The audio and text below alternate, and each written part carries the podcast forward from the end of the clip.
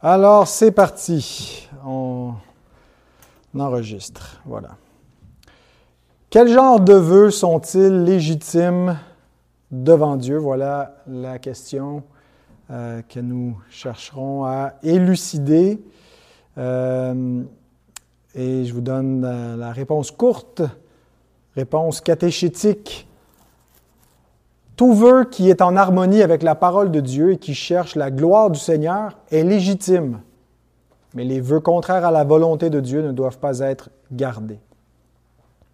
Alors, nous avons vu dans la dernière étude que euh, les vœux, finalement, ce sont des paroles sacrées qui ont un caractère indissoluble devant Dieu. Ce sont des paroles qui prennent Dieu à témoin et qui nous lient euh, en raison du caractère euh, de Dieu euh, et du fait qu'ils sont prononcés devant lui, que Dieu est témoin, qu'il ne peut pas être pris comme témoin de quelque chose qui serait faux.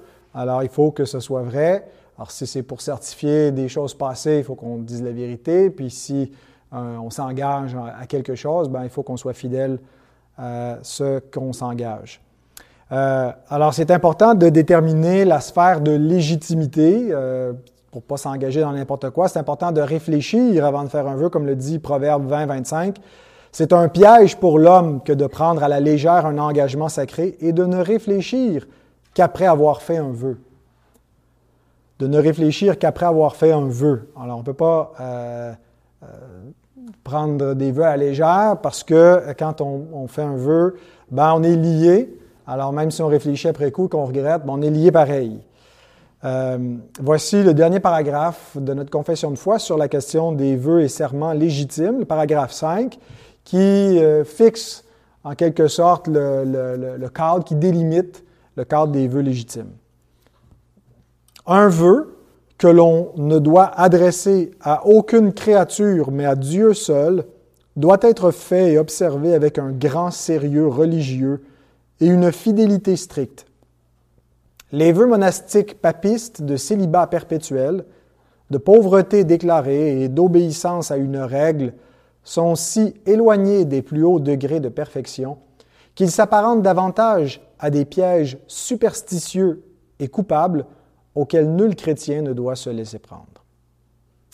Alors vous noterez que notre confession n'est pas hyper spécifique par rapport à quel genre de vœux on peut prononcer. Ça a été soulevé dans nos discussions après l'étude la dernière étude euh, qu'on a vue, euh, quand est-ce qu'on peut faire des vœux, pourquoi ferions-nous des vœux? la confession n'est pas si spécifique parce que l'Écriture n'est pas très spécifique. L'Écriture nous encourage à prendre des vœux, par exemple dans le psaume 76 au verset 12, Faites des vœux à l'Éternel, faites des vœux à l'Éternel votre Dieu et accomplissez-les. On est commandé même de faire des vœux à Dieu et de les accomplir, mais ce texte ne nous dit pas quel genre de vœux on fait, ne nous dit pas la nature de ces vœux-là. Euh, on a même un chapitre entier de la loi de Moïse qui est consacré à la légitimité des vœux, quand est-ce que des vœux qui ont été pris peuvent être renversés, en particulier lorsqu'ils sont pris par une femme ou une fille euh, dans le nombre 30. Mais dans tout ce chapitre, il ne nous est pas donné un seul exemple de quel genre d'engagement euh, il aurait été prononcé devant Dieu et qui, qui serait euh, par la suite euh, soit approuvé ou soit désapprouvé par le père ou le mari. Euh, donc, on a plein d'exemples. On a des exemples de vœux qui sont prononcés par des, personnages particuliers qui s'engagent devant l'Éternel à garder sa parole ou à exécuter quelque chose, ou parfois même qui s'engagent à faire le mal au nom de l'Éternel. Mais on n'a pas beaucoup de détails quand l'Écriture nous commande de faire des vœux sur quoi faire comme vœu, sinon que de nous dire que ben, peu importe le vœu qu'on fait, on doit garder. Nombre 30, verset 3, lorsqu'un homme fera un vœu à l'Éternel ou un serment pour se lier par un engagement, il ne violera point sa parole, il agira selon tout ce qui est sorti de sa bouche. Même chose dans le Nouveau Testament, on a évoqué le cas de Paul dans Actes 18, 18, euh, qui euh, prend congé des, des frères euh, de Corinthe après être resté là un bout de temps, qui s'embarque pour la Syrie avec Priscille et Aquilas, après s'être fait raser la tête à s'ancrer, car il avait fait un vœu. Alors, il ne nous est pas dit pourquoi il a fait un vœu, euh, ni quel était son vœu, et on présume qu'il y a un lien entre le fait qu'il se rase la tête et ce vœu-là.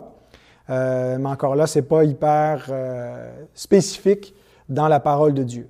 Et je pense que si l'Écriture n'est pas plus spécifique sur la question des vœux que l'on peut légitimement faire à Dieu, c'est parce qu'il s'agit d'une chose personnelle qui n'est déterminée qu'entre Dieu et soi-même dans le respect de sa parole et de sa propre conscience. Donc, euh, un vœu qui pourrait être euh, convenir à une personne ne conviendra pas pour une autre personne, et ainsi il serait peut-être mal avisé de dresser une liste suggestive des vœux qu'on peut faire, parce que ça pourrait être vu comme un incitatif, alors qu'en réalité, euh, c'est toujours, semble-t-il, quelque chose qui est euh, pris sur une base volontaire, euh, devant Dieu, dans la prière, et pas simplement donc comme si on, aurait quelque chose d'uniforme. chacun pourra avoir une pratique personnelle si on avait des vœux à prononcer. Par contre, la confession est un petit peu plus précise quand elle arrive aux vœux illégitimes. Euh, euh, elle, évoque ce qu'elle appelle les vœux papistes, pour, pour, éviter de dire des vœux catholiques, parce que le mot catholique, il est, conservé dans le vocabulaire de ce qui est juste et, souhaitable, mais papiste, donc c'est la, distinction des chrétiens qui se, soumettent à Rome. Euh, et euh, elle évoque ici donc des vœux monastiques ou même des vœux ecclésiastiques, parce qu'on peut, sans être un moine, vouloir faire partie euh, du clergé dans, et, historiquement donc dans cette Église. Ben, tout le clergé était obligé de prendre des vœux, entre autres des vœux de célibat perpétuel pour tous les ministres. Alors, c'est le, premier exemple qui est évoqué, mais euh, aussi les vœux de pauvreté ou d'autres règles monastiques qui sont parfois imposées. le problème avec ces, vœux monastiques ou ces vœux ecclésiastiques, ben, c'est justement qu'ils sont imposés. Euh, c'est une chose, par exemple, de vouloir appartenir à un ordre euh, monastique, on peut le faire sur une base volontaire, mais si quelqu'un, si Dieu appelle euh, un homme à être un prédicateur de sa parole, à être un ministre du culte, ben, il ne le force pas nécessairement à prononcer des vœux de célibat. Au contraire, dans sa parole, on ne voit pas cela. Et d'imposer ces vœux-là, ben, c'est justement ce qui est problématique, euh, parce que les vœux, bibliquement, c'est sur une démarche personnelle. On voit par exemple Paul dans 1 Corinthiens 7 qui dit, Je voudrais que tous les hommes soient comme moi en parlant de son statut de célibataire, probablement veuf, mais chacun tient de Dieu un don particulier, l'un d'une manière, l'autre d'une autre. Alors Paul est conscient que tout le monde n'a pas la, la, faculté ou la capacité de euh, vivre comme un célibataire dans le service de Dieu, et donc Paul euh, ne l'impose pas, n'en fait pas une règle. Euh, puis il dit donc comment les gens mariés doivent vivre, comment les célibataires devraient aspirer à vivre, mais s'ils manquent de contentement, ben, ils peuvent se marier, ils ne pêchent pas en faisant cela. Euh, et donc, Paul donne une certaine souplesse au genre d'engagement qu'on peut prendre dans l'Église, euh, si on veut rester célibataire, si on veut se garder, se consacrer seulement au Seigneur et ne pas, de pas prendre d'engagement conjugal, ne pas avoir d'enfants. Euh, il va dire, ben, on, a des statuts différents. Chacun va être appelé par le Seigneur dans un état civil différent euh, ou même social. Hein. Il y a des esclaves, il y a des libres. Puis il dit ben, que chacun reste dans l'état euh, où il était quand il a été appelé. Puis ben, si, tu peux changer, euh, c'est pas quelque chose non plus qui est irrévocable. Euh, mais l'idée finalement d'imposer une sorte d'uniformité pour le service chrétien, ben, ça semble être contraire à la parole de Dieu. Donc c'est le premier problème. Mais aussi parce que souvent ces vœux religieux, historiquement, étaient associés à toutes sortes de, toutes sortes de superstitions ou de conceptions erronées de la piété, de la sainteté, qui en faisait des vœux illégitimes, semblable à un genre de, de, piétisme qu'on pouvait imposer parfois dans l'Église primitive euh, par des faux docteurs. On a un exemple dans Colossiens 2, 20 à 23. Euh, Paul écrit, Si vous êtes mort avec Christ aux principes élémentaires du monde, pourquoi, comme si vous viviez dans le monde, vous impose-t-on ces préceptes? Ne prends pas, ne goûte pas, ne touche pas. Préceptes qui tous deviennent pernicieux par l'abus et qui ne sont fondés que sur les ordonnances et les doctrines des hommes. Ils ont en vérité une apparence de sagesse en ce qu'ils indiquent un culte volontaire de l'humilité et le mépris du corps, mais cela est sans valeur réelle et ne sert qu'à la satisfaction de la chair. Alors, c'est pas ça ne nous rend pas plus sains, au contraire, ça peut nous rendre même de, plus grands pécheurs qui se croient saints, mais qui ont juste une sorte de sainteté de façade, d'apparence, qui consiste dans une discipline corporelle. et donc, ce que Paul décrit peut ressembler à certaines règles monastiques d'abstinence. Et puis, ben, il dit que ça vient des doctrines des hommes et non pas de la parole de Dieu et que de telles, euh, de telles impositions, et si on en fait même des vœux euh, et des vœux obligatoires, ben, euh, ça devient des superstitions ou des erreurs, et donc ce sont des vœux illégitimes. Ça ne veut pas dire que l'Écriture ou la confession de foi viendrait condamner toute forme de vœux qui s'apparenterait des vœux de Naziréa. On retrouve quelque chose qui, peut ressembler un peu à un engagement un peu monastique dans euh, Nombre 6, par exemple, où euh, il est question d'un homme qui prononcerait des vœux de Naziréa, c'est-à-dire le mot a le sens de, se consacrer à l'Éternel. Euh, et il est dit comment, comment procéderait le Naziréen. Puis, entre autres, en quoi est-ce qu'il s'engage? Il peut s'engager à certaines abstinences, de ne pas prendre certaines boissons ou de ne pas couper ses cheveux.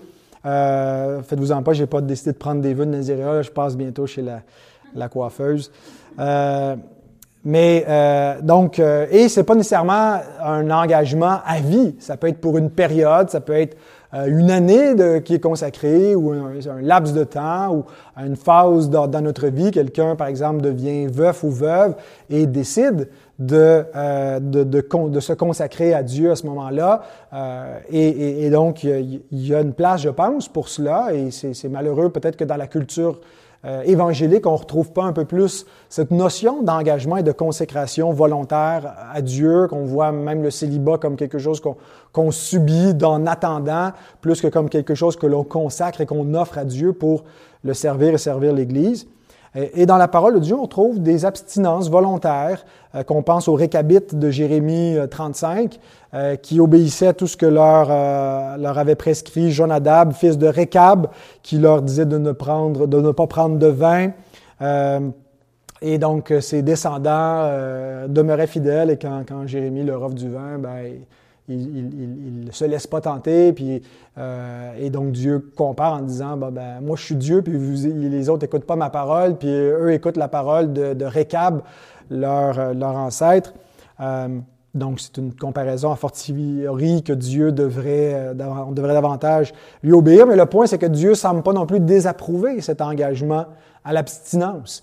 certaines personnes qui peut-être se sont sortis de l'alcoolisme ont pris cet engagement ferme euh, et, peuvent l'avoir fait devant Dieu, de ne plus jamais prendre une goutte d'alcool. Et il faut respecter euh, ce, ce, ce, ce vœu-là et cette conscience-là devant le Seigneur. Euh, 1 Corinthiens 7, 37, Paul écrit euh, que celui qui a pris une ferme résolution sans contrainte et avec l'exercice de sa propre volonté et qui a décidé en son cœur de garder sa fille vierge, celui-là fait bien. Il y a un peu d'ambiguïté à savoir euh, ici de, qui, de quoi exactement est-ce que Paul parle, puis est-ce qu'on peut faire une résolution, par exemple, pour sa propre fille, je décide de vouer mes filles euh, à la chasteté, à la consécration à Dieu. Euh, donc, il y, a, un peu de matière à débat sur qu'est-ce que Paul veut dire, mais il parle ici, dans le contexte de la Nouvelle Alliance, d'une ferme résolution devant Dieu à, à, se préserver, entre autres pour, de ne pas se marier.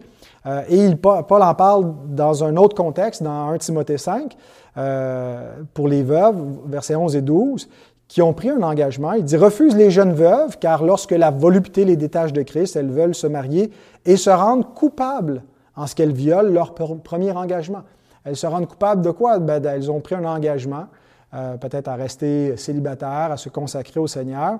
Alors, quand la confession de foi euh, s'oppose au célibat perpétuel euh, ou à certaines règles ou aux vœux papistes de, de, pauvreté, ainsi de suite, elle n'est pas nécessairement en train de dire que toute forme d'engagement similaire à cela, d'abstinence ou de célibat, sont, sont mauvais parce qu'il y a des pratiques bibliques qui, qui, sont recommandées. Mais ce, à quoi elle s'oppose, c'est lorsque euh, on a l'imposition d'un vœu qui est contraire à l'ordre naturel établi par Dieu, euh, de sorte qu'on voit même que, par exemple, les relations euh, naturelles entre l'homme et la femme dans le mariage sont vues négativement. Ça a été souvent dans l'enseignement euh, de l'Église, de, de, de, même de prôner la chasteté à l'intérieur du mariage ou l'abstinence. Et la seule place de l'abstinence dans le mariage, c'est une abstinence temporaire qui est recommandée.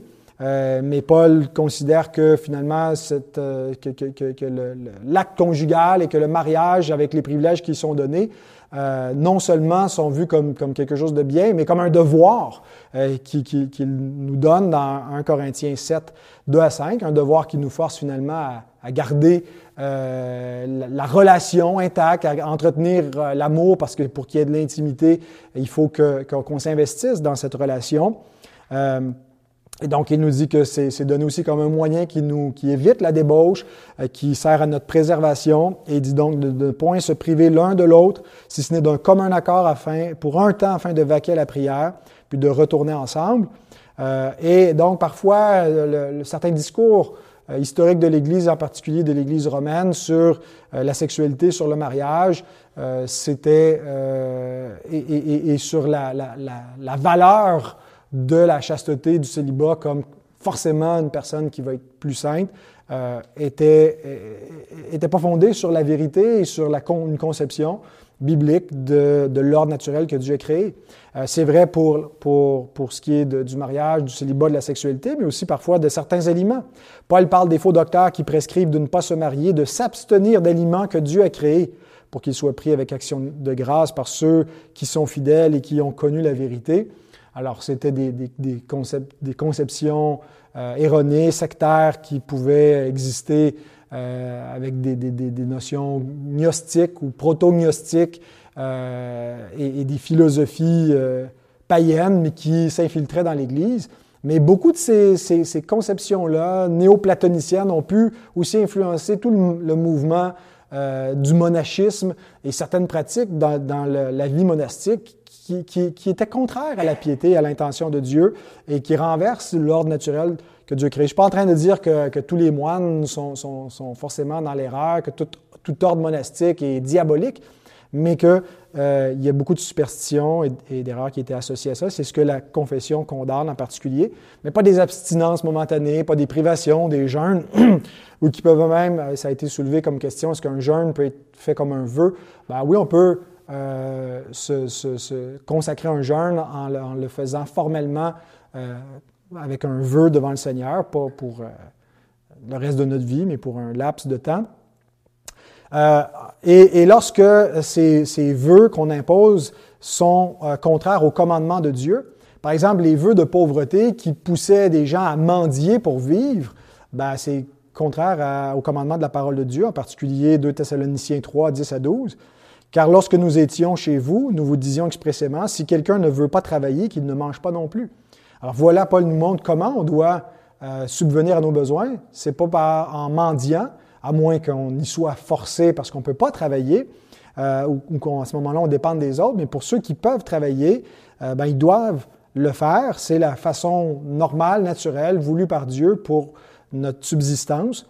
Euh, et Paul écrit, Nous apprenons cependant qu'il y en a parmi vous quelques-uns qui vivent dans le désordre, qui ne travaillent pas, mais qui s'occupent de futilité. Nous invitons ces gens-là et nous les exhortons par le Seigneur Jésus-Christ à manger leur propre pain en travaillant paisiblement. Bien sûr, il y a beaucoup d'ordres monastiques qui étaient très euh, industrieux, très actifs, proactifs, qui servaient la communauté, mais euh, d'autres qu'en faisant vœu de pauvreté aussi, qui vivaient en mendiant et en dépendant des autres, euh, ou des moines qui vivaient euh, au crochet de la, société. C'était un peu l'aide sociale de l'époque, l'Église qui pouvait être euh, opulente et qui parfois abusait des masses en leur, soutirant des, des, dîmes. voilà, donc Paul dit que c'est pas la, la, façon de faire. et quand nos vœux euh, de pauvreté euh, ou nos voeux euh, quelconques de, consécration nous amènent à transgresser l'ordre naturel, à s'en aller dans une vie de contemplation où on est complètement inactif, puis on se fait vivre par d'autres, ben, je pense que ce ne sont pas des vœux légitimes. Alors, un vœu illégitime ne doit pas être gardé. Si c'est un péché de faire un tel vœu, ben c'est un double péché que de garder un tel vœu. Euh, quand on se rend compte qu'on a fait un vœu à Dieu qui n'a pas de raison d'être, ben, on ne devrait pas le garder, on devrait se repentir de ce vœu. on a des exemples bibliques de vœux illégitimes qui parfois ont été gardés, malheureusement, qui ont mené au péché. Le vœu de Jephthé, qui a résulté dans le sacrifice de sa fille, dans Juge 11, 29 à 40. Euh, le vœu ou le serment d'Hérode qui a causé la mort de Jean-Baptiste dans Jean 6, 26, 27, quand euh, la, fille donc d'Hérodiade a demandé la tête de Jean-Baptiste, le roi fut attristé, mais à cause de ses serments et des convives, il ne voulut pas refuser. Il envoya sur le champ un garde avec ordre d'apporter la tête de Jean-Baptiste. Ben, il a péché. Euh, il a péché en faisant cela. Il aurait été mieux de ne pas faire de serment, de se repentir de ce serment. Il aurait péché, mais moins gravement le complot des, Juifs pour faire périr Paul dans Acte 23, 12 à 14, où ils prennent euh, des serments, des, imprécations contre eux-mêmes, qui s'engagent à ne ni, manger ni boire jusqu'à ce qu'ils aient fait périr Paul. Et bien sûr, euh, leur plan va échouer. Mais voilà le genre de, euh, de serment et de vœux illégitimes. Et l'exemple de David nous montre qu'il faut plutôt se repentir de tels serments plutôt que de les accomplir. 1 Samuel 25, 31 à 34, c'est le plaidoyer d'Abigail qui lui dit euh, de, ne pas exécuter ce qu'il avait résolu de faire au nom de l'Éternel parce qu'il aurait plus tard du regret d'avoir versé inutilement le sang. Euh, et il va louer Abigail de l'avoir empêché. Il va reconnaître que c'est la main de Dieu qui a empêché de faire le mal. Alors il, il, se repent de, de, son serment plutôt que de l'exécuter. Alors, des serments illégitimes, des vœux illégitimes, même si on dit qu'un vœu est indissoluble, ben, quand il est euh, illégitime, il faut s'en repentir devant Dieu qui est miséricordieux et sa grâce euh, dissout et pardonne nos, nos, péchés des lèvres. Terminons avec une lecture d'Ecclésiaste 5, 3 à 6 qui nous amène à réfléchir sur nos paroles devant Dieu. Lorsque tu as fait un vœu à Dieu, ne tarde pas à l'accomplir, car il n'aime pas les insensés. Accomplis le vœu que tu as fait. Mieux vaut pour toi ne point faire de vœu que d'en faire un et de ne pas l'accomplir. Ne permets pas à ta bouche de faire pécher ta chair et ne dis pas en présence de l'envoyé que c'est une inadvertance. Pourquoi Dieu s'irriterait-il de tes paroles et détruirait-il l'ouvrage de tes mains? Car s'il y a des vanités dans la multitude des songes, il y en a aussi beaucoup. Il y en a aussi dans beaucoup de paroles. C'est pourquoi crains Dieu. Alors que Dieu nous donne d'apprendre à être fidèle en toutes choses en parole et euh, d'utiliser à bon escient euh, ce, commandement qu'il nous donne, de prêter serment par son nom et de faire des vœux à l'Éternel, mais surtout d'accomplir les vœux que nous lui faisons. Vous pouvez vous, euh, risquer dans de petites choses, commencer à prendre, prendre de petites résolutions. C'est pas comme nos résolutions du jour de l'an qu'on sait qu'on ne gardera pas, mais de commencer par de petites choses qu'on veut s'engager devant Dieu peut-être pas pour le reste de notre vie, mais parfois pour une journée, pour un petit laps de temps, et ça peut être un moyen efficace pour contribuer à notre sanctification. Alors que Dieu euh, nous dirige dans cela.